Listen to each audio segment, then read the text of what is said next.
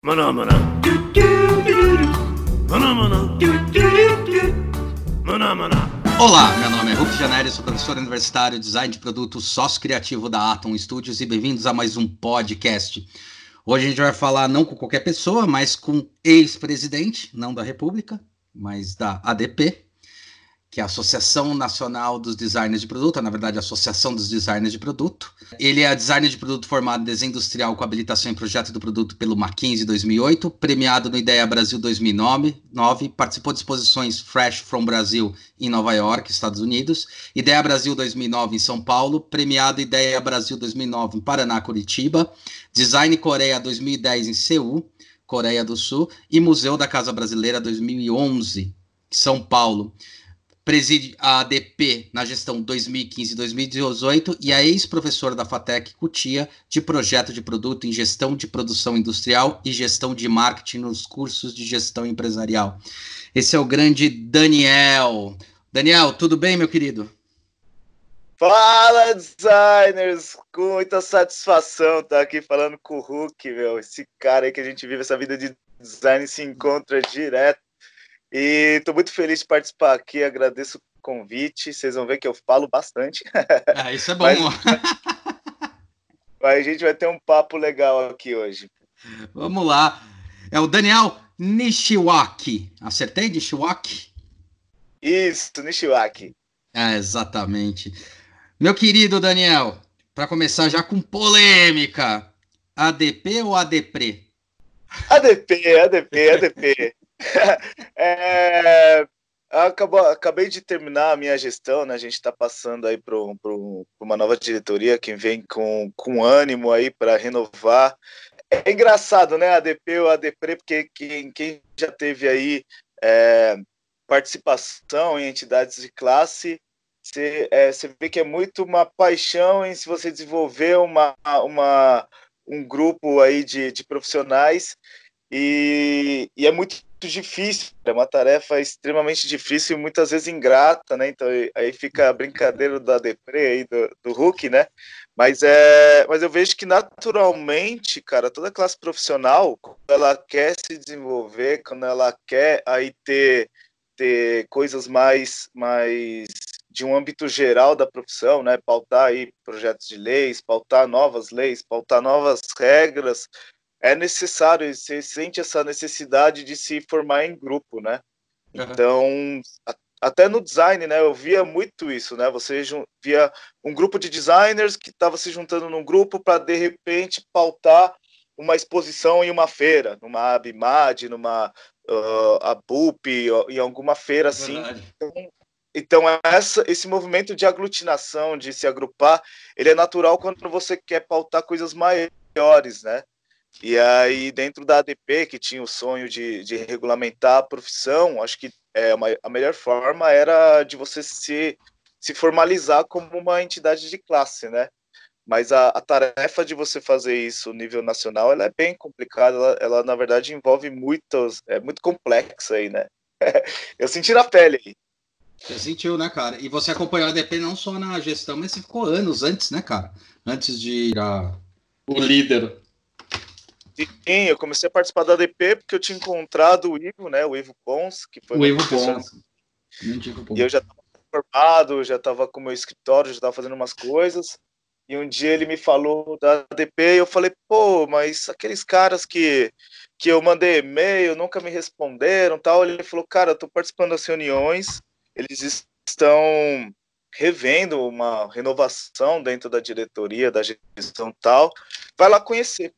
E quando eu fui conhecer, eu via que a minha visão de associação era muito o que, que a ADP vai fazer por mim, o que, que a ADP vai fazer por tal. É. Eu via que a parte do fazer, ela é, é, muito de um grupo de designers ali que sonhadores e tal, e, e queriam fazer, mas muitas vezes faltam perna, porque, para quem não sabe, a associação é sem fins lucrativos, então você não tem salário, não tem nada em volta, então você dedica as suas horas trabalha aí pensando em fazer coisas, mas muito a pro bono, né? Então, quando eu comecei aí, falei, poxa. É... Mas você é cobrado como se tivesse que... um salário, né, cara? Assim, Sim, pelas é outras é co... pessoas, quando você é cobrado como se tivesse um salário, né? É foda, né? Não, exatamente. você está ali como diretor ou como presidente, você é cobrado exatamente como, como um cara assalariado, né? E na verdade você vê que é muito. São entusiastas que estão ali, né? Querendo hum. ver é, as coisas para o design diferente e tentando fazer isso na prática ali com cada um com a sua expertise, cada um ali com, com o seu know-how de que consegue fazer. Então, nessa reunião eu vi que eu falei, cara, o que, que eu posso fazer pela ADP, né? O que, que eu posso fazer pela minha profissão em si, né? Pelos meus colegas que estão se formando, que se formaram, por outros colegas que tem, tinham escritório. Eu via que faltava ali pessoas para ajudar a fazer a coisa acontecer, né? Então, eu comecei a participar. É, tinha um projeto que, que eu consegui ali desenvolver, que, eu, que era o, o, Design Working, que levava grupos de designers para conhecer processos de produção nas fábricas, né? É, então ia na Volks, ia, na, em diversas indústrias, Itaim, é, Lumine, é, a gente levou eles em muitas indústrias, aí, acho que foram mais de 20 indústrias, para que eles vissem na prática né, como é que é o processo de produção, porque de fato, na nossa formação, a gente tem, tem alguma vivência ali com uma outra fábrica, mas você poder diversificar e ver na prática que é o tesão da parte é, design, é, que é onde eu é. gostava é. mesmo de ir lá e ver como é que a máquina funciona e tal. Isso é limitado, porque a empresa não abre a porta para qualquer um, né? E quando você ia lá falava, olha, eu sou uma associação de designers, é, você mostrava que você tinha ali toda o CNPJ, tinha tudo, era uma realmente uma entidade de classe existente, é, isso facilitava muito. Então a gente conseguia ter essa entrada e levar para a galerinha conhecer aí tudo quanto é processo. Nossa, era, era muito gostoso esse projeto. E aí eu comecei a participar, e aí cada vez mais eu via que a, parte do que a, a DP pode entregar para os designers depende muito de quem está ali. E comecei a participar na gestão do, do Carlos Schellica, o Carlos Schellica, que você conhece, né? Do, uhum. coisa. Aí na, na gestão seguinte, que, que ia formar diretoria o próprio Cadu falou, falou, Dan, é, esse conhecimento que você adquiriu de cinco anos aí, participando da ADP, que eu acabei aprendendo muito o lado político de ser, o lado político de lidar com pessoas que, uhum. que muito é né? Você lidar com pessoas de diferentes personalidades, egos e tudo, principalmente na área do design, que é muito é. aflorado. Uhum. Exatamente. Então, eu acabei aprendendo demais a ler pessoas, a saber, olhando para você, eu saber o que, que eu podia falar, o que, que eu não podia falar, como não devia falar. E ele falou que esse, essa parte que eu acabei pegando, e também todo o histórico da ADP que eu acabei puxando, ele falou, cara, você é o cara que eu acho que devia montar uma chapa. E na época eu até falei uhum. para ele, falei, cara, mas todos os outros presidentes são grisalhos, tem tipo é, livros no design, tem um histórico gigantesco. Eu falei, eu, essa cara de moleque, na época eu tinha vinte e tantos anos, eu falei, cara, é, nem tô, nem me sinto consagrado no design para assumir uma, uma pica dessa. E ele falou, cara, mas você é o cara que consegue conversar desde presidente de empresa, a presidente de outras associações, a donos de, de escritórios e tal, e de uma forma muito política, muito tranquila. Aí eu, eu parei, fiz uma reflexão, falei, cara, não, eu não achava que era a hora de fazer isso, pela minha vida pessoal, por, por correr bastante, né, trabalhar bastante ainda e não ter tanto tempo disponível, mas aí fui lá e tentei montar uma diretoria que eu sabia que a gente ia conseguir delegar e carregar o piano junto, e tentamos aí mudar algumas coisas aí na, dentro da associação, e obviamente que assim, eu saio é, é, um pouco frustrado, porque a gente queria muita coisa, a gente chegou perto de conseguir regulamentar a profissão, Sim. a gente barrou, barrou, na sanção presidencial, né? Então chegou ali na porta do gol, o cara embaixo do gol chutou na trave e foi para fora. E eu queria poder ter entregue a minha gestão falando, porra, regulamos, regulamentamos os designers e tal, então a gente acaba a gestão com um pouco de frustração, porque por mais que a gente tenha feito bastante coisas, ter feito é, diversos eventos, ter disseminado muita coisa, ainda assim fica um pouco aquela sensação de que o que era o santo grau ali que a gente queria ficou pertinho, mas a gente não conseguiu, né? É, o que se briga, cara. Eu lembro que eu fiz a entrevista com o, com o Edi, né? E daí a gente tá conversando e falou: puta, o Edi, desde, desde a década de 70, estão tentando brigar para isso, né, cara? Ele, é, a primeira, a primeira conversa que se teve de uma organização de designers com o governo foi em 1965, se eu não me engano. Caralho. 65 ou 68, cara. É, acho, se eu não me engano, foram mais de 11 projetos de lei, de tentativas de projetos de lei. E por isso que eu falo, a sensação da gente ter chegado ali na sanção presidencial foi muito na trave mesmo, que é uma história de muitos anos, uma luta de muitos anos aí para a gente conseguir isso. É, se tentar olhar pelo copo meio vazio, é tipo, poxa, chegamos um pouquinho mais longe, porque assim, eu vejo que é uma, é uma, uma construção de você ir acumulando um know-how sobre isso, porque os designers eles são muito. A gente não é um muito politizado, né? Não, nem eu um mesmo, pouco. quando eu assumi a, a associação, e quando veio a questão do projeto de lei, eu falei, pô, mas o que, que eu entendo de projeto de lei? Eu liguei, liguei para o Fred Van Camp, pedi para ele me explicar tudo que ele, que ele sabia sobre história, que ele me contou desde o primeiro, tudo mais e tal. E aí a gente, e aí eu fui construindo, fui para Brasília algumas vezes, e aí que eu vi que a, a coisa de um projeto de lei é muito mais complexa, então você tem que ir lá todos os deputados votarem a favor para subir, para depois o ministério votar a favor para subir, para tal, tal. Aí no final tem um crivo técnico que vai ler de fato a lei e vai falar, ó, oh, presidente, esse assina, esse não. Então ali a gente viu que o, o lobby interno é muito importante, a articulação, e aí entrando, e aí falo, falo com toda tranquilidade, articulação de direita e esquerda, tem uhum. que ser tudo, gente. Esse negócio que a galera fica brigando, ah, direita e esquerda. Cara, para um projeto de lei, se as duas partes não votarem a favor, não sobe. Então, assim, é, essas são as partes que acabei aprendendo muito sobre política, né? Que foi bom para mim também. Hoje, quando uma pessoa começa a discutir, eu falo, cara, você não sabe nem o que, que é o, o buraco ali embaixo, cara. Vocês estão discutindo direita e esquerda. Não tem nada nesse país que não funcione se essas duas partes não entrarem num consenso. Então, a, a, discussão de política hoje ela é muito rasa e quando você tem essa vivência interna lá de como funciona a máquina interna ali, fala, meu, é tudo besteira isso aí. É, fora, fora os preconceitos que já existem com a palavra, né? Tipo, você fez eu lembrar, você comentou aí, ah, a gente tem que fazer o lobby lá, né? E lobista é o nome, é o termo técnico que é dado para os caras que ficavam ali no, no salão da Casa Oval, né, da Casa Branca, né, fazendo lobby para poder falar com, os com o presidente, né, cara? É isso que é o lobista, né? É, na verdade, assim, o projeto de lei, quando você vê, imagina lá o nosso tramitando. E aí você uhum. tem lá, sei lá, 300, 400 deputados que tem que votar a favor. Você acha que esses caras eles vão parar para ler todo o projeto de lei que entra lá nem não fudendo. para, mas nem que uma situação engraçada do, do, do, nosso projeto de lei é que assim, quando ele entrou, eu tinha diretores de direita e de esquerda na minha gestão, né? E aí falei, fulano vai para a direita, fulano vai para a esquerda, eu preciso que todos eles votem a favor. Esse projeto ele subiu né? Obviamente também com todas as outras associações, com sim, todos sim. os outros que não fazem parte da associação, mas que estão nessa luta também, né? Encabeçando para ninguém que se achar que a luta é só da ADP, não, muito pelo contrário, sim, a ADP é de todos os designers.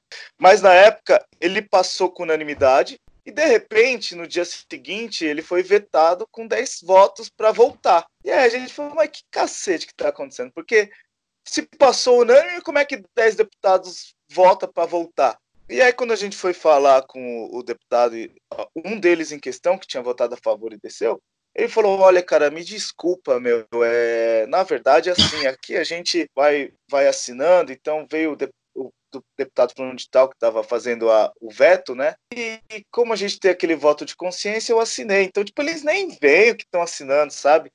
Então, por isso que essa parte do, do lobby não é de uma forma pejorativa, mas precisa Sim. ter uma pessoa ali que está lá puxando cada um ali como um trabalho de formiguinha, falando, ô, fulano de tal, cara, volta a favor desse, desse projeto, que esse projeto ele vai regulamentar uma profissão, que ele vai deixar as coisas não sei o que lá, tá, tá, tá. tem que fazer todo esse tete a tete ali para passar. Então, lobista não, não num sentido pejorativo, na verdade uhum. é um trabalho para quando você quer passar um projeto de lei, precisa de uma pessoa para estar tá ali dentro conscientizando a galera a votar a favor ou muitas vezes também votar contra, né? Às vezes é que nem uhum. já teve a resolução 51, teve algumas coisas que tentaram puxar algumas coisas do design, ou, ver, ou fazer ali uma reserva de mercado com relação a, a, ao trabalho do design, que a gente se mobilizou também para que eles votassem contra, né? Então essa parte de, é, de fazer o lobby lá dentro ele é necessário, sim. Ele, ele é como se fosse quase um, uma pessoa que vai fazer a propaganda, ou na verdade vai falar sobre o que, que é interessante e o que, que não é dentro desse conceito, né? Dentro do conceito de design, olha, é, é o cara que vai bater um papo e falar: olha, isso aqui na verdade é, funciona assim, assim, quer dizer, é como se fosse fazer, entre aspas, é, uma propaganda explicando o que, que é. É o cara que vai explicar o que, que é, para que, que serve, o que, que é interessante, para a pessoa poder entender o que, que ele está assinando de documento ou não, certo? É, Exatamente. Então, isso é, porra, isso é importante pra caramba, cara. Agora, eu não sei, cara, eu não, não acho que você precise ficar. Eu acho que na, quando você fala do copo meio vazio, né? Eu prefiro ver o copo meio cheio. Acho que teve muita coisa que você fez é, dentro da gestão. É uma gestão bem concisa, assim, uma das mais. Que eu lembre da gestão, assim, sendo bem honesto, que eu acompanho isso há um tempo, né? É, o Léo foi uma época, né? O, o, o Massarelli, ele foi, eu acho que 2003, 2004, sei lá. Ele foi é, tesoureiro na época, na época do Nola. E daí a gente acompanhou até um pouco tal. Foi quando a gente começou a acompanhar mais de forte. Mas era engraçado que você era um cara que aparecia para fora daquilo que a gente briga muito. E que eu adoro essa fala. Eu sempre cito essa fala que eu acho excelente. Do Fábio Rigueto, sabe? Riguetão? É... E, pô, Fábio Rigueto, o cara é, é um, um, um astro do design aí. Um gentleman do design. Eu costumo dizer um gentleman do design ele fala assim, cara, a gente tem que parar de catequizar designers. Então a briga dele era essa, assim, por que, que a gente tá com designers falando para designers se designer sabe o que designer vai falar? Então ele fala muito isso, a gente para de catequizar para design. E só completando o raciocínio aqui, desculpa, eu acho que você fez um papel, cara, que você começou a aparecer fora desse âmbito só para design. Honestamente, assim, Daniel. Eu lembro de você aparecer em coisas que eu falava, caralho. Acho até que foi, um, foi por Sim. exemplo, importante quando você fez um nome dentro da Talkstock, isso ajudou. Uma porrada de coisas ajudou, mas você catequizava para não designers, cara, isso era muito louco. É porque existiam. Quando a gente se forma, o designer normalmente ele, ele vê a parte boa do designer. Né? Teve até uma é. época que teve uma novela da Globo que um dos caras Sim. era um designer. É. E o cara vivia iate, vivia ganhando prêmio, vivia não sei o que lá tal. Eu não assisti, mas é, na época me falaram, né? Falava, pô, você é designer e tal, você vive em prêmio, iate. Eu falava, cara, a vida é totalmente diferente disso, né? E uma das coisas que na, na gestão do Shelly, eu fui aprendendo com relação ao design, quando eu assumi, foi uma provocação que eu fiz para minha para minha diretoria, que era uma coisa que sempre me incomodou, que, eu, que era um pouco isso que, que o Fábio Rigueto fala, né, que meus designers falam para designers. E eu, e eu fiz a provocação para eles que eu falei, meu, é, enquanto a gente ficar falando entre a gente, é, o mundo não vai ouvir. Aí eu dei alguns exemplos do tipo revistas de design, prêmios de design. Normalmente você vai nesses lugares e só dá designers. Só dá ah. os designers recebendo prêmio e tal. Quando na realidade eu, eu enxergo que esse resultado do design ele devia estar sendo falado para as indústrias. Para o cara dono de indústria, para o cara dono de negócio, o cara do pequeno negócio, o grande ou médio negócio, enfim, eles que deviam estar vendo o resultado que isso dá. E, e quando eu falo assim, tipo, até com relação a prêmios, eu falo, meu, os prêmios, na verdade, além da questão da excelência, a questão do, do, do, design em si, ou a forma em si, eu acho que um dos requisitos devia ser falar, meu, fala aí o que, o, o resultado como foi, da, da empresa, qual era a expectativa que ela tinha com relação a vendas, qual foi o final, o resultado final, e muitos cases, muitos produtos que muitas vezes numa revista de design fala só de como ele é belo, como ele não sei o que lá, mas muitas vezes eles têm números concretos de falar, cara, a indústria aumentou 80%, 70% de faturamento, conseguiu reduzir 30%, 40% de, de custo, de logística, de tal. E, cara, isso é uma coisa que, tipo, isso que eu acho que é o que o empresário quer ouvir, o que o comércio e a indústria Sim. precisa ouvir. O cara fala, cara, eu preciso mesmo de design, né? Então essa foi uma provocação que eu tinha feito e nossa ideia era realmente é, ter uma presença mais forte em, em, feiras de feiras de indústrias, né? Indústria. Com, a gente chegou a participar dando palestra para industriais, assim, para donos de indústria, não para uhum. designers. A gente chegou a participar de roda de negócios em que eu fui convidado pela, foi, acho que foi a Biplast, em que eu conversar, uh, ia rodando, né? A indústria ia passando, e aí quando chegava ela começava a falar, aí eu, eu falava, olha, cara, você precisa disso, disso, disso, sua empresa precisa desse tipo de serviço, um cara para fazer embalagem, o outro para desenvolvimento de produto, ou você precisa de um cara para desenvolvimento de serviço. O cara saía de lá e falava, cara, é isso que eu preciso.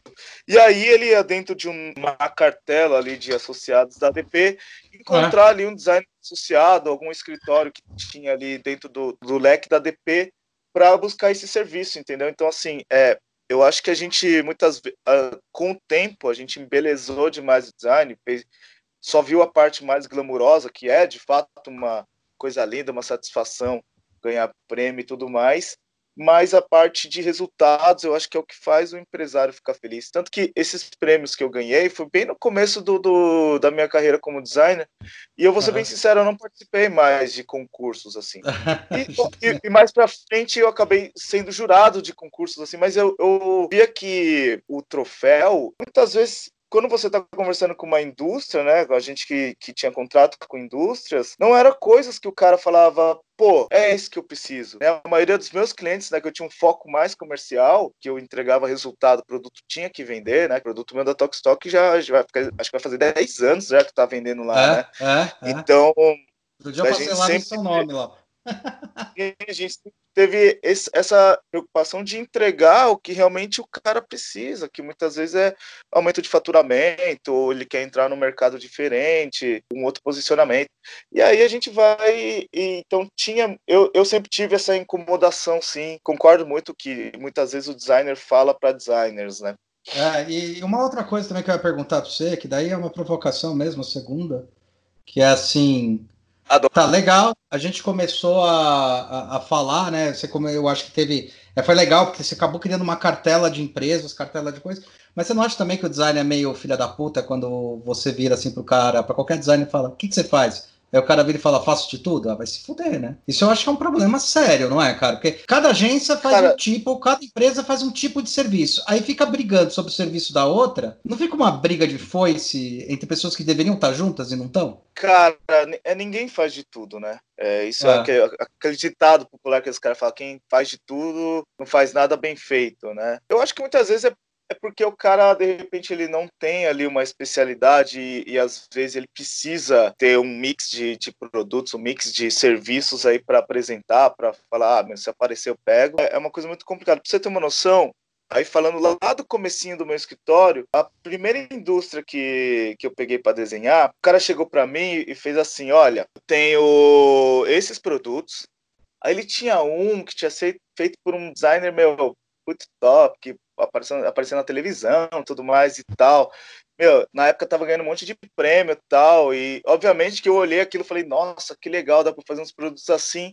Mas aí esse, esse diretor falou para mim, falou, ó, eu tenho muito disso, esse produto ele me dá exposição de marca, ele aparece em revistas, ele tal, mas eu vou ser bem sincero, ele vende cinco por mês. Uhum. E ele falou: e tá vendo esse daqui? Me mostrou um que era tipo um hack com um L e tipo uma.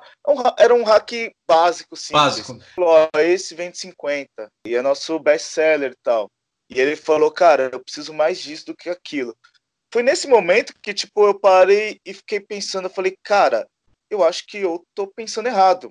Eu acho uhum. que eu uhum. saí da faculdade com uma criatividade aflorada e uma, uma um universo de design Mindset. que eu, vivia, que eu ficava lá pensando em coisas tal, mas a realidade eu preciso pensar na necessidade da indústria. Tanto que eu, que eu fiz uma, uma linha de móveis na época, que ela tinha, na verdade, toda uma sacada de, de processo produtivo é, que eu não vou saber explicar aqui, e a gente está em áudio, as pessoas não vão entender, mas era uma, uma, uma, linha de móveis simples, que ela tinha no detalhe de, de, de entalhamento um processo que ele conseguia fazer dentro da indústria, rápida, mas que a galera olhava e antigamente fazia um manual, sabe? Tanto que uhum. quando eu apresentei, o cara falou, você tá louco, meu? Você vai fazer eu cortar um cara para entalhar essa mesa? Eu falei, não, você pega lá a sua CNC, você programa né? em passar, em vez de passar reto, você passa em ângulo aqui, não vai dar para fazer. O cara parou na hora ele falou: Caraca, eu vou tentar. Ele não deu o braço a torcer, falou que ia tentar, uhum. mas deu certo.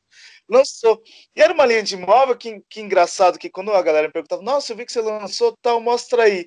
E eu ficava internamente com um pouco de vergonha de mostrar. Uhum, porque uhum, eu ficava. Não, eu olhava e falava: Não é uma linha que vai ganhar prêmios. Mas a indústria estava super satisfeita, estava vendendo. E eu que tinha, tinha acabado de abrir o escritório, eu tava ganhando uma grana ali. Aí eu fiquei, caraca. E, e a pessoa olhava e falava, ah, mas você podia ter feito um não sei o que lá, um detalhe sempre, lá, um. Sempre. Só que eu virava e falava, cara, o que o cara me pediu, eu móvel para vender. E, tipo, eu desenhei um móvel para vender. E tá vendendo. Então, depois disso, eu passei a ter uma visão que, na verdade, eu não, eu não vou nem dizer que. É, eu acho que a gente a, nós mesmos a gente interpreta mal design na faculdade. Né? A Será gente, que não... como eu falei, é, mas, a, mas a faculdade tem que fazer a parte da culpa dela. Eu sei que eu estou dando aula em quatro agora. E hoje em dia a gente está mudando um pouco o mindset, cara. Mas a faculdade fica glamorizando demais também eu faço a meia culpa porque eu não era aquele aluno que era aplicado. Eu era aquele aluno que entrava na sala e arrastava uma dúzia pro par. Eu sempre fui muito comunicativo. Então eu entrava e eu era um péssimo aluno, assim. E quando eu abri meu escritório e comecei a passar a desenhar, eu vi que muitas coisas que eu precisava de conceitos, que eu precisava rever, eu tinha tudo em apostila da faculdade, eu tinha tudo em coisas ali, ou muitas vezes eu tinha acesso aos meus professores, que às vezes eu encontrava eles ou mandava mensagem, cara, me, me explica isso de novo. E eles falam, ô seu viado, na época você não, você não prestou atenção, agora você vai me encher o saco, mas. E aí também começou uma relação com os meus professores, né? Passei a ser amigos deles também. Por isso que eu faço essa meia culpa. A faculdade tem culpa? Sim, tem também. Mas é, às vezes o aluno também ele não, não interpreta da forma certa, ou também não está preparado ali para absorver aquele conteúdo. E aí, quando eu comecei, aí tipo, comecei a desenvolver, eu, eu, focava muito em pesquisa de mercado, é, comportamento do consumidor, posicionamento de lojas, se, se, o público dele é lojista, eu queria entender o que, que o lojista estava ali, o que, que o consumidor daquele estava comprando. Então eu sempre desenhava, sempre tinha uma explicação. Eu falava, ó, oh, esse tampo é redondo porque 60% dos consumidores que eu publiquei, que eu pesquisei do, do, seu público, falaram que gostam de redondo, por sei lá, uma ergonomia. Sempre tinha uma explicação ali, né? Uhum. Mas eu via que o fazia muitas vezes para os olhos dos designers aí, tipo, os caras falavam, ah, Dan, mas você faz as coisas muito simples, muito não sei o que lá e tal, e sempre puxava uma, uma coisa de não vai ganhar prêmio. Eu falava, porra, eu não sei.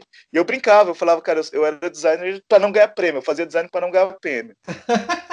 Mas é que na verdade não tem a ver, né, cara? De, de certa forma, quando você fala de ganhar prêmio, é muito glamorização. Né? Eu tenho minhas é. críticas é. com prêmios, eu tenho meus elogios e tenho minhas críticas, né?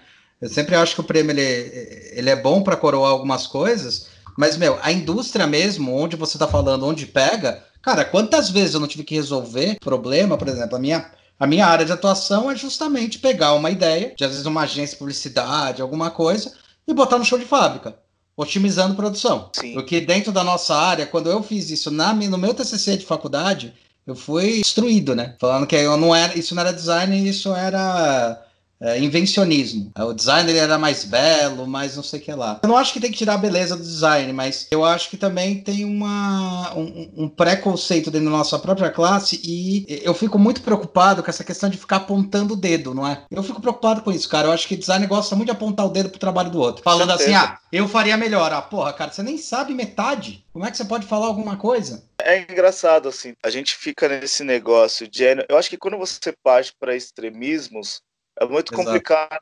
Na realidade, design para mim sempre foi uma disciplina multidisciplinar, né?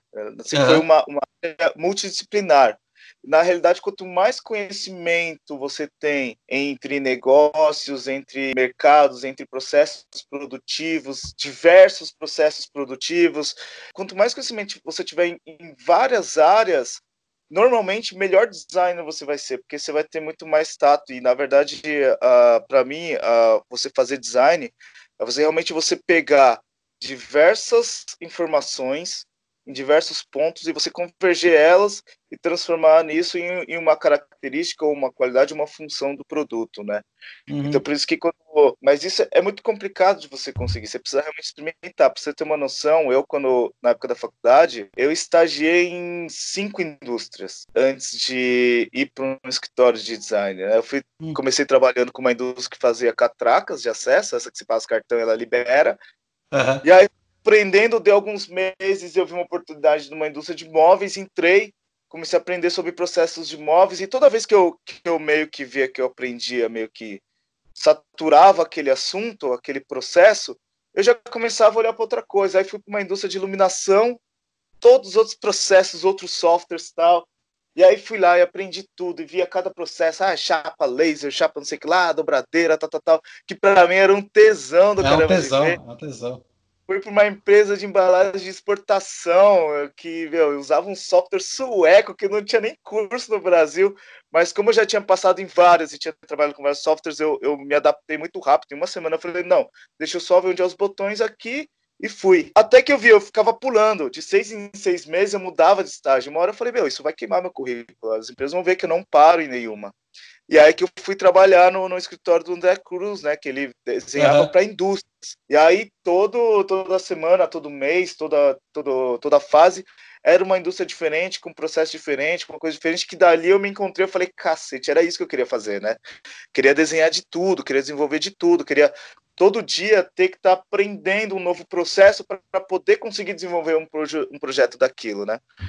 E dali dali também eu tinha o meu desejo de, de ter meu próprio escritório, então fiquei ali uns dois anos aprendendo muito tal, e fui abrir meu escritório. O engraçado lá no André é que eu falei na minha entrevista que eu queria ter meu escritório. E na época ele fez assim, ele falou, ô Dan, você tá louco, cara?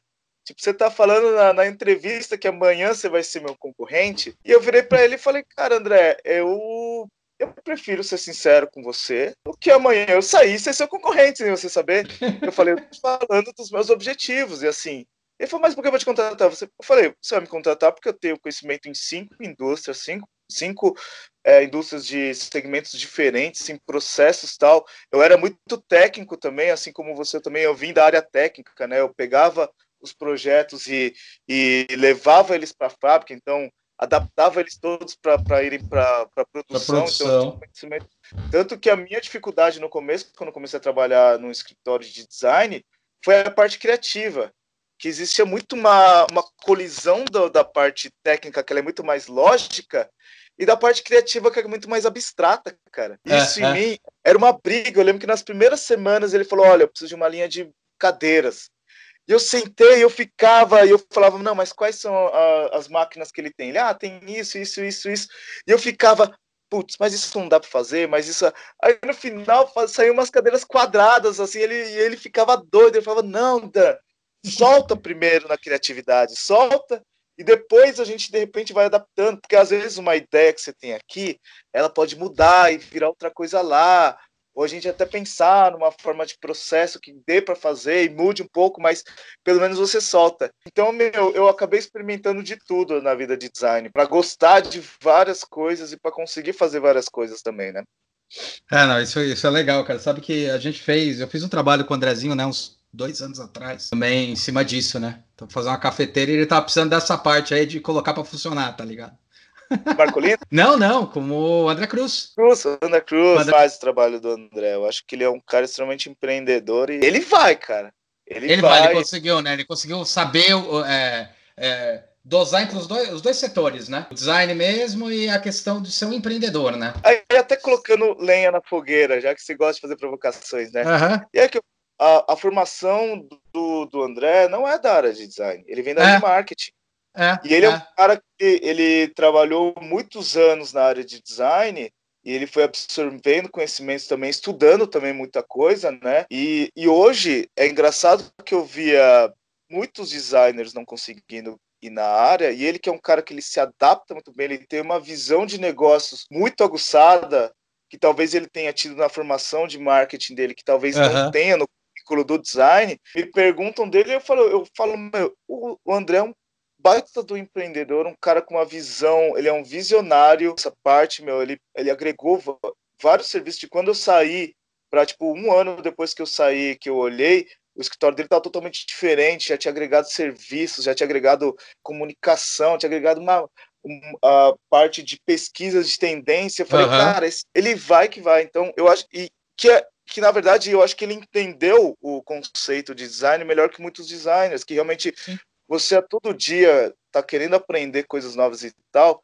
é o que te ajuda como designer, porque a solução muitas vezes ela tá. Ele sempre falava, falava, Dan, busca a solução em outras áreas que não o design, ou que não a engenharia. Ele falava, meu, às vezes a solução de uma estrutura de um móvel pode estar, sei lá, numa árvore. Uhum. E eu ficava, e, e às vezes eu realmente olhava, caraca, como é que essa árvore com um tronco tão fino consegue segurar tantas folhas? E então ele fez eu eu abri a cabeça também a tirar um pouco os vícios e bloqueios que a gente fica, né? A gente fica muito a você tem que fazer ali um brainstorming, tem que fazer ali o, é, o é. criativo, tem que fazer as clínicas ali e tal e tal. E nem sempre, tipo, às vezes Exato. em um cliente você vai utilizar outras técnicas, você vai utilizar outras disciplinas e tal. O, o engraçado é que tudo que você vai fazendo, tudo que você vai buscando, muitas vezes dentro ou fora da área, ele vai te agregando em alguma coisa, né? Pro, pro designer, eu falo, ele tem que ser um eterno curioso. Tá sempre olhando ali e fala, cara, como é que isso funciona, meu? Abaixa.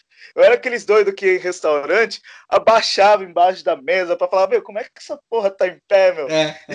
falar, tipo, é, eu acho que esse é o perfil, né, que é da, da gente, dos loucos aí do design. É, é. E não pode ter preconceito também, né, cara? eu falei exatamente do, do André, exatamente porque ele foi um cara que me ensinou muito, assim, tipo, tive vários outros chefes, outros é, designers também que me ensinaram bastante, mas eu falei dele exatamente para fazer essa provocação, que é um cara que não vem da área do design, mas é um cara que, que fez eu passar a respeitar respeitar todo profissional, independente da, da origem, porque exatamente na nossa profissão sempre houve essa discussão. No próprio uhum. projeto de lei, né, uhum. que falavam que, que é famoso, que já está em todos os museus, que não sei que lá, é, os campanas né? Que acho uhum. que é um é, é, arquiteto, outro engenheiro, não, não vou lembrar é exatamente é a profissão dos dois, mas que tem uma atuação aí no design, mas de repente com uma regulamentação não ia poder se denominar designer, né? Então a, ah. a regulamentação ela tinha ali nos projetos anteriores cinco anos de atuação comprovada e depois passou a três, quatro, não vou lembrar exatamente o período, mas você pedia, falava, se a pessoa tiver uma atuação, ela mostrar que ela adquire, ela tem um conhecimento, ela adquire um conhecimento que ela faz faz um, um, trabalho exatamente de projeto, né, de design, que ela pode aí comprovando que ela vai poder se denominar, denominar design também, né? Então existe essa essa essa rixa aí, essas coisas. Isso era uma coisa curiosa. Eu tava falando com o Edi, esse podcast que a gente gravou, e ele comentou um negócio muito curioso. Ele falou, cara, na época até fazia sentido a gente falar sobre regulamentação, né? Hoje em dia, se jogarem na minha cara, eu vou lá e, e assino. Não tem problema nenhum. Mas ele falou, meu, como é que a gente vai regulamentar hoje uma profissão? Uma profissão tão sui generis, é uma profissão que permeia muita coisa, e essas coisas, esses olhares diferentes sobre vários aspectos, é que permite ser um bom designer. Será que se não passar, não vai acabar dando problema para profissão? Cara, na realidade, assim, dizer exatamente que vai ser bom para todo mundo ou não vai, é muito difícil, cara. Eu vejo que, assim, essa questão do chamar ou não se chamar designers, ou meio design, que é, tá surgindo agora, é. ela, ela fere um pouco mais o ego do designer do que outra coisa, né? Sim. Que fere outras profissões também. O cara chegar lá, de repente se denominar engenheiro e não é engenheiro, o cara vai se sentir ofendido, porque estudou e tal. Mas, na verdade, verdade, o meu ponto da regulamentação, que, que eu achava o mais importante, né, uhum. que, que não seja importante a denominação da profissão, mas o meu ponto mais importante era que, dentro das políticas públicas do governo, você não pode pegar um projeto do governo se, se a sua profissão não é regulamentada, entendeu? Exato. Então, o cara vai lá, tem um edital lá de um, por exemplo, uma exposição, aí toda a identidade visual da exposição, marca, tudo, ou até, sei lá, mobiliário urbano que for fazer tudo mais, não pode ser desenvolvido por um, por um designer porque não é uma profissão regulamentada, né? Então existia Exato. essa questão em si que para mim era o, o, maior a maior discussão para ser feita, né? Porque o que se falava é que então um arquiteto, um engenheiro tinha que pegar esse edital e contratar um designer como Isso. fazer essa parte de terceiro, né? Para mim, a grande questão aí da, da regulamentação, né? É, que eu acho que é a parte mais importante, na verdade. Eu acho que é a discussão mais importante. Como você caiu nisso, eu também acho. Acho que o problema de não regulamentar gera dois, dois grandes quesitos, né? Eu acho que é, uma delas é a gente sabe que precisa ter um estudo para chegar onde a gente chegou, nem que seja um estudo por passar em empresas, passar em indústria, entender algumas coisas, entender o que, que é de fato esse design thinking, que não é. Quando eu falo design thinking, eu falo no na etimologia da palavra e não nessa bosta desse conceito que foi criado, que é uma metodologia, tá? Pensamento Sim. de design para projeto, tá bom? Não o que Sim. o Tim Brown fez, o que eu não acho errado, ele só organizou, mas eu vejo muita, por exemplo, eu dei muito curso disso. E eu vi muita empresa, é, CEO de empresas, que às vezes era engenheiro, economista, administrador, que eu não acho que tem problema nenhum. O cara vai lá, faz um design thinking, só que o cara não sabe aplicar porque não é uma metodologia. Você tem que avaliar várias condições para poder usar, que assim é, é pensar de forma multifacetada um problema que você está vendo. Existe só uma solução. E eu, eu lembro que um dos problemas para mim era isso que você comentou, e o outro era a merda da gente não conseguir nunca regulamentar também é, os, os valores, né, cara? Os preços. Sim, Porque assim, sim. tipo, a gente é sempre balizado com outras coisas. Acho que o único produto que chegou mais perto de ter valor design foi aquele livro que era o, o preço do design, que era para design gráfico ainda. Foi a única coisa que É, tangenciou mais perto. É o- a cartilha da Abigraph, né? Da Abigraph, isso. E tinha lá os preços de logo, de site, de tal. Mas é, é muito complicado isso. Precificação em design é muito complicado. Várias coisas. Que nem assim, é, sabe, o, o foda da, da, da, da, profissão é que eu vejo que a galera não, não se conversa. Não. Ou muitas vezes não tem, não tem um papo franco. Eu, eu sempre fui Isso. assim, eu sempre fui livro aberto. Sim, Eu só isso. perguntar uma coisa e tal. Tanto que uma vez eu tava conversando com um designer que ele, tipo, ele tava estourando. E aí ele tal, eu falei, cara, você tá ganhando um rio de dinheiro, não tá? Ele falou, ah, eu, eu ganhei uma grana tal, mas, tipo, não tô ganhando. Eu falei, mas como não, porra? Se, se, se essa quantidade de produto que você tá lançando tivesse na minha mão, eu já tinha parado de trabalhar. falei brincadeira, falei, eu já tinha parado. Se você ficasse vendendo 10, 20 anos, eu ia estar tranquilão, fazendo nada. Tipo, Ele falou, não, mas é, eu vendi os projetos e tal. Eu falei, cara, mas me explica aí, você vendeu como? É, quanto que você cobrou tal? Aí você fala, ah, meu, eu vendi tal por, por 3, por 4 mil, por não sei tanto. Eu falei, mas, cara, esse às vezes é um valor de, de um mês de, dependendo das vendas, de um produto de royalties que tal Aham. brincando. Eu falei, não, não tô brincando, cara. Tipo, é, se você trabalha lá com royalties de 3 a 5%, dependendo da venda do produto, você ganha um, um valor assim. Eu falei, você vendeu tipo, por esse valor? E aí foi engraçado que um ano depois, ele continuou estourando e vendendo muito produto. Eu encontrei ele e falei, e aí, cara, você vende projeto hoje? Aí ele, a gente deu risada e falou, não, nem fudendo, não vendo mais. Tipo, é porque, é, obviamente que, meu, são diferentes formas de negociação, né? A gente estava falando Sim. numa área de imóveis que o veleiro não paga como o automotivo. O automotivo você vende projeto, mas o automotivo ele já tem dentro do DNA. do DNA deles, ele sabe quanto vale exatamente o preço do design dentro de um projeto, entendeu? Quando você está falando ali com uma indústria pequena de puffs lá no, no interior, e você virar pro cara e falar, nossa, eu vou te cobrar 50, 100 mil reais, 100 mil reais no projeto, ele vai falar, você tá doido, menino? Não vou comprar mais isso, mas nem lascando. É. E as, dentro de uma negociação de royalties, depende se você esse produto fique aí anos vendendo, você consegue esse, esse valor aí. Obviamente que ele vem um pouquinho Picado. por mês, é, vem Mas você tem um picado, fluxo. mil e tal, mas se ele realmente ter, ter esse resultado, você tem esse, esse retorno, entendeu? Por isso que o meu trabalho dentro de design, sempre como eu sempre como na maioria das vezes trabalhei com royalties, era, eu precisava do resultado, porque não era uma coisa eu vou entregar e vou receber. É se esse produto vender, eu vou receber. Então, o Isso. grande interesse também maior de, de- do produto vender era meu. Era Sim. talvez eu talvez eu tinha mais interesse que a indústria que o produto Sim. vendesse. Vai tendo isso. Ah, o cara não sabe precificar. Aí, por exemplo, o cara precifica errado. Ele cobra lá no projeto, sei lá, 5 mil reais. Quando um projeto, na verdade, se fosse botar todo o cálculo de o cara ter um escritório, um aluguel, tudo, lá, sei lá, o cara fosse cobrar 50, 100 mil reais, enfim, no É. projeto. Ou mais, não sei. Mas o cara cobrou errado. Esse cara que ele cobrou errado, ele não vai pagar mais do que os 2 mil reais que ele cobrou. O próximo designer que chegar e bater na porta, ele vai falar, Exato. olha, eu vou pagar isso. Por quê? Porque a gente não tem ali uma, um norte que vai ensinar, e pelo menos eu, na minha formação, eu nunca tive aula de, de precificação ou qualquer aula, aula que ensinasse você a como precificar um projeto, entendeu? É, eu, no máximo, Então- eu, eu, quanto professor, sozinho, às vezes eu tenho vontade, sento com os alunos e dou uma aula disso, mas a gente na. A programação não, né? Não, não. Mas eu sento com os alunos e falo, vamos falar sobre precificação? Vamos, então vamos lá. Vou começar com conta de padeiro, galera. Só para vocês começarem a entender a lógica, entendeu? Não, eu já dei workshops. é, eu lembro que na época da, da associação, que tinham, que a gente fazia Verdade. muito workshops, cursos para os jovens designers, né? Um workshop, sentei com eles e fiz a conta ali e tal. Não vou dizer que é, é, é, é a, a conta certa a ser feita. Não, Mas mas, é uma vou- base, cara. É um é- início. eu mostrar para eles que dentro de uma coisa, uma coisa é você falar, sou designer, vou cobrar meu preço, tipo assim, moro na casa da minha mãe, tô usando um, um home office aqui, não sei o que lá. E eu falava para eles, falava, ó, oh, gente, entenda uma coisa, você está prestando um serviço de design, o mesmo serviço que a Atom Studio também está prestando. E a Atom Studio vai ter lá seus, é.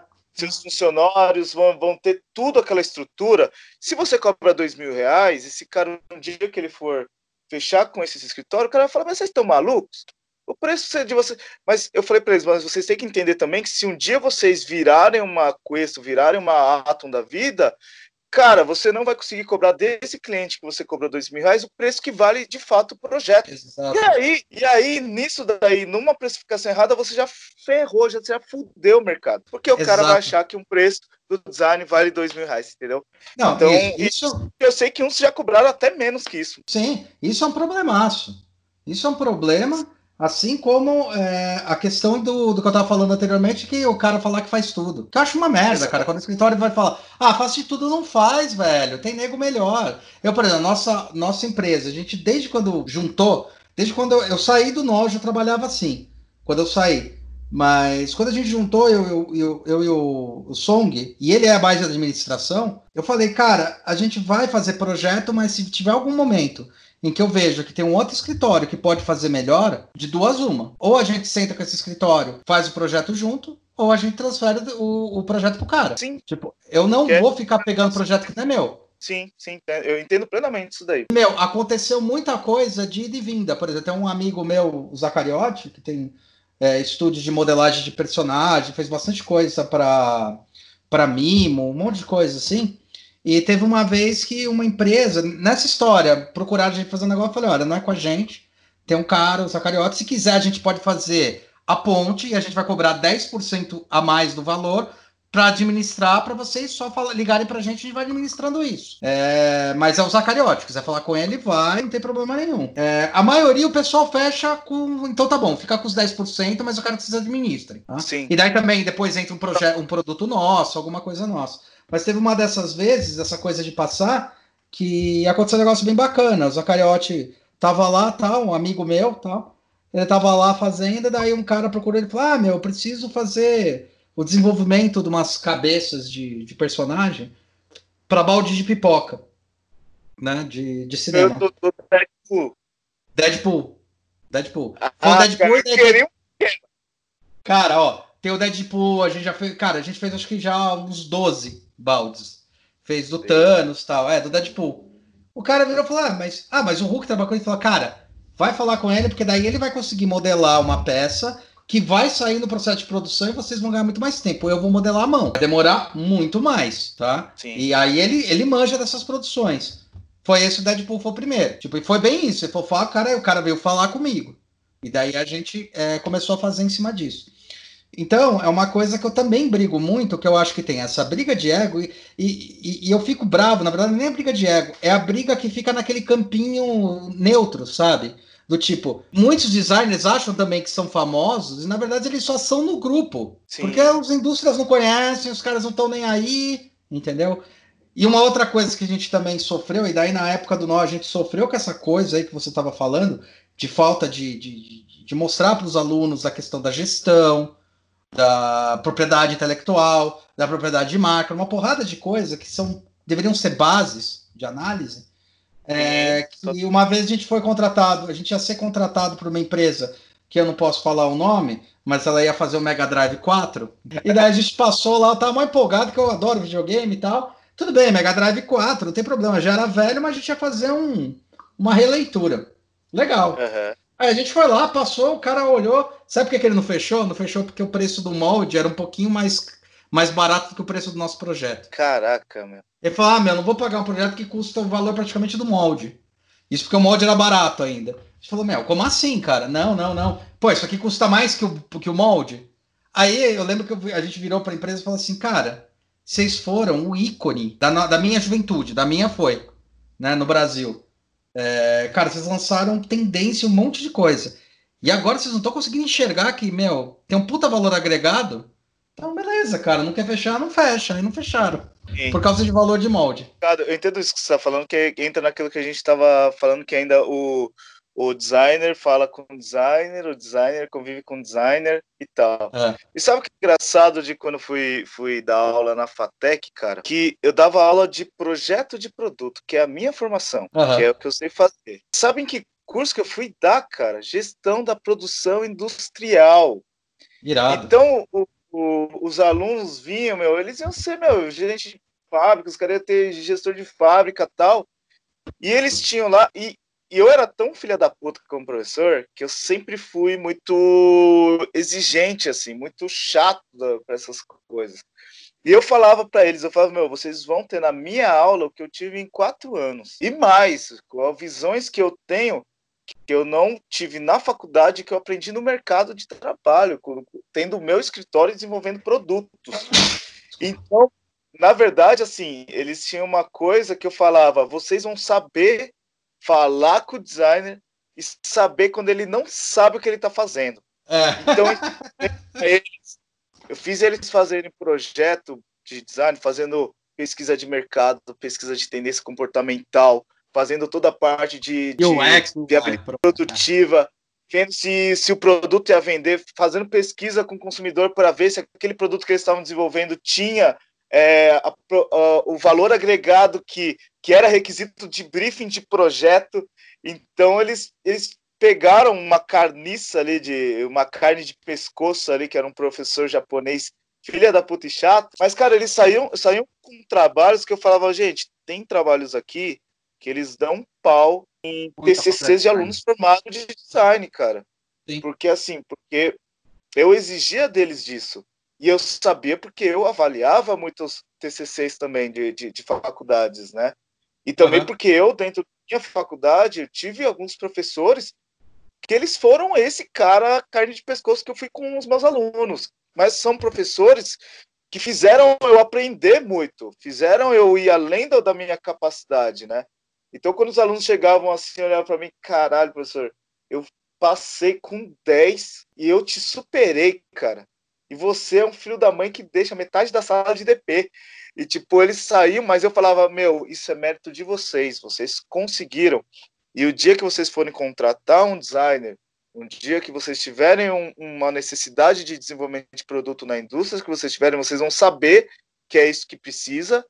E quando vocês contratarem um escritório de design, vocês vão saber o que cobrar e como conversar com o designer. Né? Ele é. não vai chegar aqui e falar: olha, eu fiz esse sofá, porque eu estava tomando um açaí de manhã e achei a forma linda, e aí o sofá quis criar aquilo um sofá. Não, você vai chegar para o cara e falar, não, mas por que, que é essa cor? Me mostra aí, qual que é a pesquisa de mercado que você fez, que é tendência ou que é um, uma cor que está sendo consumida, que isso vai fazer mesmo o produto vender. E aí, cara, o, o designer que pegar meus alunos como gestores de indústria contratar os caras, os caras vão ter que saber falar tintim por tintim, aquele design old school, tá ligado? Que a gente fala uhum. que, é, que é realmente a gente tem como conceito de design. E o cara vai ter que saber falar e falar de negócios, não é falar de criação, conceito e tal, tal, tal. É, Ele vai ter que saber explicar por que, que aquilo está sendo feito daquele jeito, por que, que não é um melhor processo, por que, que encarecer o processo. E é aí que eu falo, então, tipo, gestão da produção industrial da FATEC está formando gestores ali que vão saber também, dentro disso, falar com, com a classe dos designers também, né?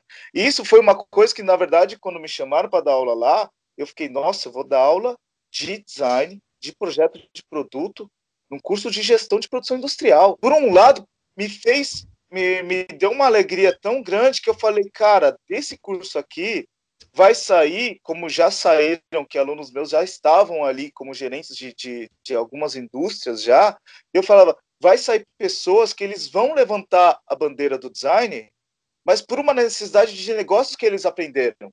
Eles uhum. vão chegar para o dono e falar, sabe por que a gente está aqui apanhando que o nosso concorrente abaixa o preço, a gente tem que abaixar? Porque o nosso produto não tem valor agregado nosso consumidor olha o produto nosso do nosso concorrente e acha que é a mesma porcaria. Então o cara vai lá, começa a comprar da China e a gente fica ferrado aqui. Ele vai falar: sabe o que a gente precisa? De desenvolvimento de produto. É isso que a gente precisa. E aí, quando eu olhei aquilo, eu falei: meu, Fatec formando gestores de fábricas, de indústrias, sabendo que os caras vai, vai falar, mano, a gente precisa de projeto de produto. Cara, isso é, é isso é do caralho. Isso é um tesão. É, um tesão. Isso, é, é um tesão. isso que eu falo. Sabe é, que... é o mais claro reconhecimento da profissão, tá ligado? Cara, você sabe que tem, tem muito curso agora de engenharia que tá tendo aulas de design. Muito top, cara. E eu acho que devia ter um crossover, cara. Devia ter também, é, porque faz falta a própria, a própria grade de, de design tem engenharia também, né? É, é, é administração, negócios. É assim como eu falo, gestão da produção industrial tem uma tem duas aulas de gestão de projeto, né? São dois ou três semestres, agora eu não vou lembrar exatamente, tá? Mas assim, não é que eles vão se formar designers. Sim. Eles vão se formar sabendo o, o processo, como, como, como tem que ser feito. Né? É bom, porque daí assim, eles vão começar a botar a régua lá em cima, né, cara? Exatamente. Assim como os engenheiros, eu tenho certeza que eles não, tão, não vão se formar designers. Eles vão ter uma aula ali, se eles tiverem uma aula boa, vai ensinar a eles o que, que realmente a profissão do designer faz, o que, que agrega ali dentro de um, de um negócio, de um produto, né?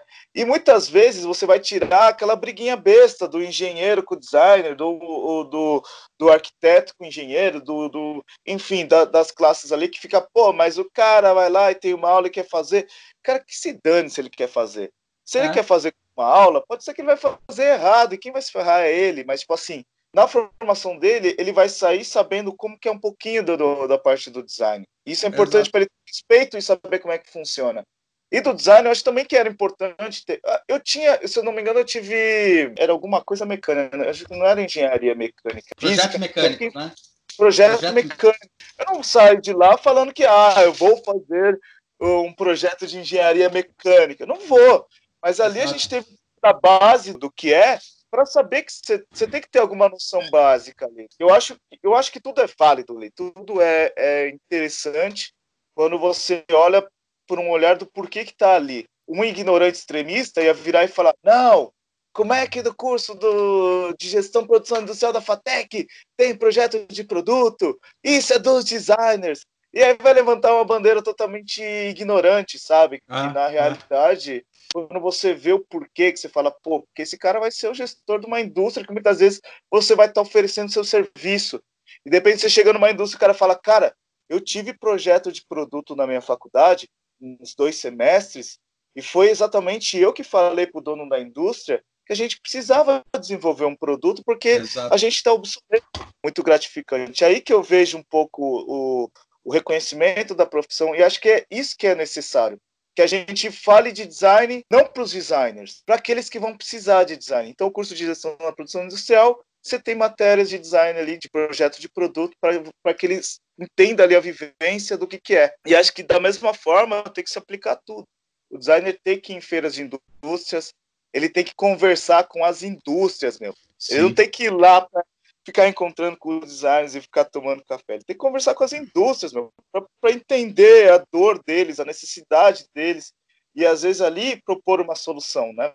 Eu sempre falo, todo designer que está começando, eu falo, pô, mas como é que você conseguiu é, desenvolver para as indústrias? Eu falo, sabe como é que eu fiz? Eu imprimi um monte de cartão de visita, fui lá com um milheirinho sim, fui lá na Abimad, fui lá numa feira de indústria lá que reunia 200 indústrias, eu passava de stand em stand e falando, oi, eu sou designer, designer de produto, tal. Vocês, quem, como é que é o desenvolvimento de vocês? Vocês trabalham com design externo, tal? E entregava o cartão. Na primeira feira, você consegue um ou outro contato. A, a primeira feira, acho que 10 anos atrás, cara, eram tipo 200 indústrias, meia dúzia trabalhava com designer. Cinco anos depois, das 200 indústrias, eu vou falar que meus 70% já trabalhavam com designers. E eram a mesma meia dúzia de design de designers, né? Uhum. Então, assim, os designers falavam, eu falava, cara, vai lá, entrega teu cartão, dá tua cara, fala que você é designer. No ano seguinte, o cara vai lembrar de você, ah, ano passado você veio, né? A gente conversou tal. No terceiro ano, ele já vai, vai te reconhecer como designer. Você vai entrar e falar, olha aí, ó, fulano de tal designer. É verdade, é verdade nunca fechou trabalho com ele, mas você fez ali um, um, relacionamento com a indústria que é importante. Vai chegar um ano que o cara vai falar para você, pô, cara, por que, que você nunca desenvolveu o produto para mim? Vamos sentar. E aí a coisa vai fluindo. Então, tipo, é. as pessoas, às vezes, é, os, principalmente os jovens designers que vê esses mega astros que tem aí, que aparecem em Globo, que ganham prêmios e tal, é, Karim Rashid, Stark. Philip Stark, não sei o que lá, eles olham de uma forma com um, pedestal que fala, cara, como é que esse cara chegou lá e tal e tal. Eu Trabalho falo, de formiguinha. Você tem que começar. E começar é atrás. Uma vez me perguntaram, pô, como é que você chegou na Tokstok e tal? Eu falei, sabe como eu fiz, mano? Eu peguei no Google, joguei Tokstok, peguei um telefone, liguei lá e falei, olha, eu sou designer, eu vi que vocês têm vários designers, já trabalho com designers, quem é que, que, que olha aí os projetos, que aprova os projetos? Ah, é fulana de tal. Pega o e-mail dela. E tipo assim, sabe? É, é, e a galera ah, nossa, a pessoa caiu um raio nele, ou Deus apontou para ele e falou: Você vai ser o cara. É nada, cara, é trabalho, é tipo, é cara de pau, é pegar é. e ir. Mas é, é engraçado essa parte. A gente já tá encerrando aqui. Você quer fechar com alguma coisa? Cara, na verdade, eu fico, fiquei muito feliz com o convite. Já faz um tempo aí que eu não, não via você, né, Hulk? É, cara, tá. uns dois anos, cara. E, e pra, pra galera do design, eu falo, meu, é muito você buscar uma competência, você buscar qualificações, você buscar ser curioso sempre, mas não fazer isso para não fazer nada, né? Então, meu, você quer fazer uma coisa, você quer desenhar para uma grande marca, você quer ser o design de, um, de uma grande empresa, principalmente automotivo, a molecada tem muito disso, né? Puta, quero ser ali um astro do automotivo. Cara, vai lá e dá a cara tapa, vai lá, se, se promove e vai, vai, vai para cima. E pro design aí, a gente falou de sofrência ou não sofrência. Eu conheço, conheço muitos caras que se formaram comigo e não foram para a área de design, né? Uhum. Eu nem acho que eu, da, da minha carreira, que eu que eu fui muito longe. Acho que tem vários designers que, meu, tem, tem vida mesmo de, de, de famoso, de, de, de, uma pessoa com, com até uma vida financeira bem confortável, né? Mas eu falo, é, tudo é você ir atrás, conseguir. E, mas se não for, não vai conseguir nunca, a gente nunca sabe. Verdade, cara. Danielzão, valeu, cara. Obrigado, velho, pela, pela disponibilidade, viu, velhão? Eu que agradeço, sempre que precisar pode chamar, que você viu que eu gosto de falar. Isso é ótimo, cara. É nóis, obrigado, Hulk. Faz, galera. Sanará, queridão.